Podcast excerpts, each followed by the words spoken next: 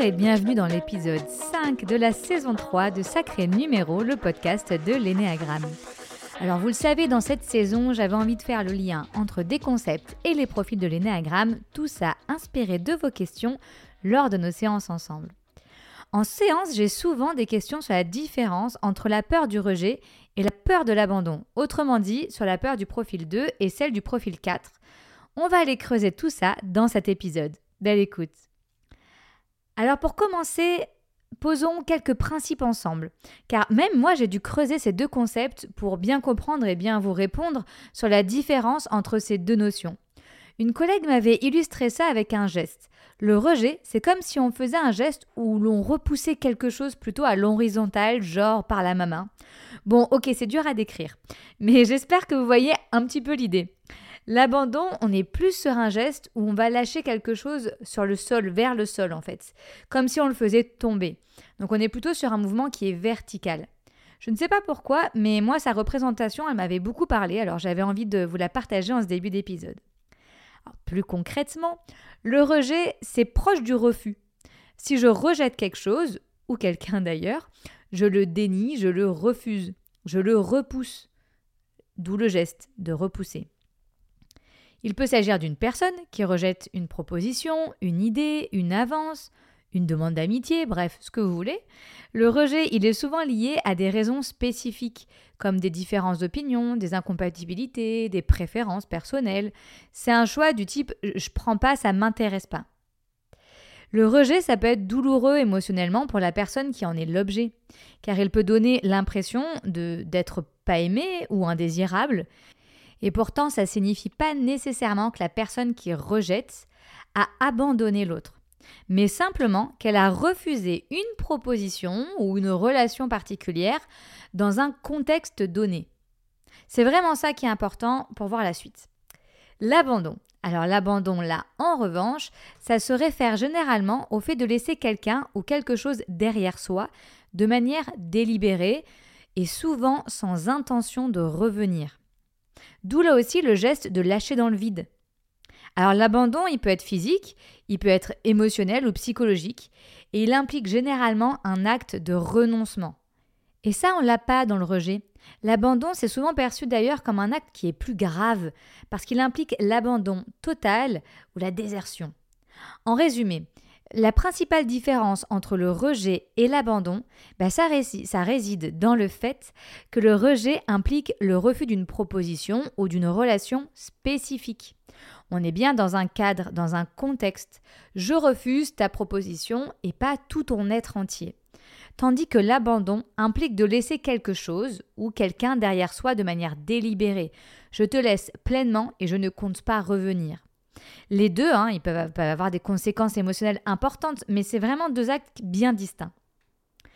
Alors bien que ce sont les peurs fondamentales des profils 2 et 4, nous pouvons tous ressentir la peur du rejet ou de l'abandon. Et nous allons voir comment, en fonction de nos profils, vous pensiez être épargné, hein Eh ben non Les types 1, ils sont sensibles au rejet et à l'abandon, mais ils le sont davantage au rejet. Ils se sentent critiqués et jugés par le rejet en fait. Et ils peuvent chercher à corriger leurs erreurs pour s'en protéger. Ça peut renforcer leur besoin de se conformer aux normes pour éviter de décevoir les autres. Le type 2, on le sait, sa peur fondamentale, c'est le rejet. Ça s'inscrit dans son enfance, qu'il a vivement ressenti à un moment donné hein, du rejet, et puis depuis, quand il en perçoit, ça lui rappelle ce moment-là. Alors, il est possible que le profil 2, il se rappelle pas du moment clé de l'enfance. Mais pour autant, c'est actif chez lui. Il faut donc imaginer que quand le 2 ressent du rejet, même si c'est sur une toute petite chose, eh ben ça le ramène à son événement clé. Événement par définition assez intense. Ainsi, les deux, ils peuvent se sentir non aimés, pas appréciés face au rejet, et ils peuvent intensifier leurs efforts pour aider les autres et donc se sentir aimés. Et pour la peur de l'abandon, ils vont également ressentir du rejet, des craintes d'être oubliés, et ils peuvent chercher à obtenir davantage d'intention pour s'en protéger.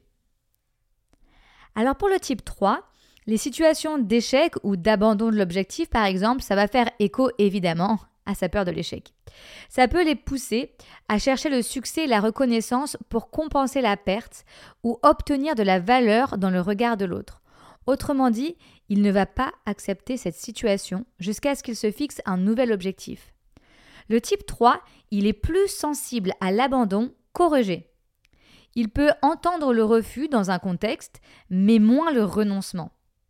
Et oui, vous voyez bien le côté euh, battant du profil 3. Il peut évidemment dénier ce rejet ou cet abandon et faire comme si il n'existait pas pour ne pas vivre son échec. On connaît les stratégies du 3 par ici.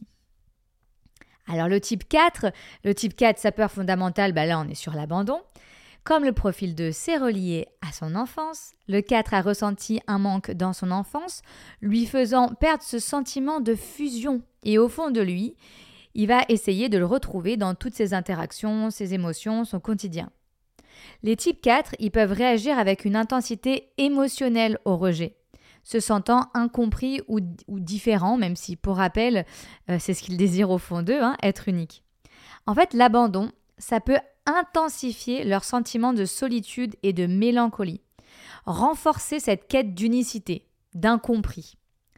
Bien souvent, le 4, il va réagir de façon disproportionnée à l'abandon et va lui-même ne pas abandonner et ne jamais renoncer. Par exemple, dans le cadre d'une fin de relation, le 4 va toujours rester en lien avec cette relation. Même si l'autre ne le veut pas ou n'en reçoit pas le besoin, typiquement, le 4 ne peut pas abandonner des relations, même si en face, on peut avoir eu un comportement pas forcément bénéfique envers lui. C'est d'ailleurs pour ça que le profil 4, il peut s'enfermer dans des formes de relations toxiques. Alors faites attention et prenez soin de vous. Le type 5, quand il est dans une situation où il va ressentir du rejet ou de l'abandon, ça va renforcer son retrait dans sa grotte. C'est-à-dire, il va encore plus se protéger et éviter les interactions sociales. Il va se tourner vers la solitude, face à des situations qu'il n'arrive pas à comprendre rationnellement, mais qui tout de même ressent émotionnellement. En fait, il va ressentir quelque chose d'inconfortable, il ne va pas réussir à l'expliquer, et donc ça c'est lié hein, quand il ressent par exemple du refus, du rejet euh, ou de l'abandon, et donc il va couper et se mettre dans sa grotte en retrait. Les 6. Alors les 6, là aussi, quand il ressent du rejet ou de l'abandon, bah, ça va activer sa méfiance encore plus que d'habitude. Il va donc avoir un comportement plus anxieux et très vigilant. Il va rentrer dans sa protection, en fait. Il va éviter d'être trahi dès qu'il repère des comportements précurseurs de rejet ou d'abandon. Il va fuir ou couper net la relation pour retrouver de la sécurité intérieure. En fait, le 6, il va rejeter ou abandonner avant que ça ne lui arrive à lui-même, pour faire simple. Voilà, on ne sait jamais si ça lui arrive à lui. Vous voyez le scénario catastrophe. Comme à son habitude, on arrive sur le type 7 qui va minimiser les situations où il peut ressentir du rejet ou de l'abandon. Il va chercher des distractions pour éviter les émotions inconfortables liées à, à ces deux concepts. Son meilleur allié, comme à chaque fois, c'est le déni, il va donc chercher l'excitation et la nouveauté pour échapper à la douleur de la situation. Mais ne vous inquiétez pas, les sept qui passent par ici, le traitement émotionnel de cette situation se fera un jour. Plus vous mettez du temps entre l'événement et le traitement de celui-ci, plus ça, aura l'effet d'une bombe à retardement. Et ça, on va reparler dans le prochain épisode pardon, qui parlera du deuil. Et on verra vraiment comment euh, le 7 euh, va devoir enclencher ces mécanismes-là de deuil. Le type 8, alors, le type 8, comment il gère cette question d'abandon et de rejet? Bah, Avec la colère, évidemment, son meilleur moteur. Dès qu'il va sentir qu'une situation ou une relation lui échappe, le 8 va exercer son pouvoir pour reprendre du contrôle. Tout simplement. Il va avoir besoin de prouver sa puissance face à l'autre. C'est un peu comme le 6 qui essaye de couper net la relation avant que ça lui arrive, et eh ben lui va faire une épreuve de force en fait. Ce sont des situations qui vont activer son mode combat encore plus. Et pour finir, le type 9, bah eux aussi, ils peuvent minimiser le rejet ou l'abandon et essayer de maintenir la paix même s'ils ressentent qu'intérieurement, il y a de la frustration. Ils peuvent être déçus en interne, mais ils vont le garder pour eux pour ne pas générer du conflit ou pas faire de vagues. Évidemment, les neufs y sont touchés hein, par ces situations, mais ils préfèrent ne pas la nourrir pour ne pas avoir à se positionner et à faire face à leurs émotions. Ils peuvent se rendre compte de l'impact que ça a sur eux très, tardivement et du coup, c'est difficile de pouvoir agir dessus, il est bien trop tard. Alors ces réactions, elles sont générales, hein. elles peuvent varier en fonction de nombreux facteurs individuels, mais elles illustrent comment chaque type de l'énéagramme peut influencer la façon dont une personne peut réagir rejet et à l'abandon. Alors, si on prend un peu de recul, comme vous pouvez le voir, le rejet ou l'abandon, il fait ressentir la blessure propre à chaque profil. Du coup, le 1, il va se sentir pas à la hauteur, le 3 en échec, le 6 trahi. C'est pour ça qu'on a tous l'impression d'avoir un petit peu cette peur en nous.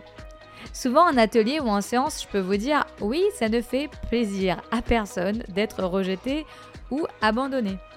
La différence ici, avec les profils 2 ou 4, c'est que nous n'allons pas tout faire, c'est-à-dire adapter tous nos comportements pour nous protéger de cette peur. Alors j'espère que cet épisode a pu vous faire comprendre la différence sensible entre ces deux notions et plus largement comment nous fonctionnons quand nous rencontrons du rejet ou de l'abandon sur notre route. Je vous donne rendez-vous pour le prochain épisode qui parlera d'un sujet qu'on ne traite pas assez selon moi et pourtant que nous traversons tous un jour qui est le deuil. Merci pour vous, pour vos écoutes et vos retours, et pour vous aussi, voilà. Et à bientôt dans Sacré Numéro, le podcast de l'Énéagramme.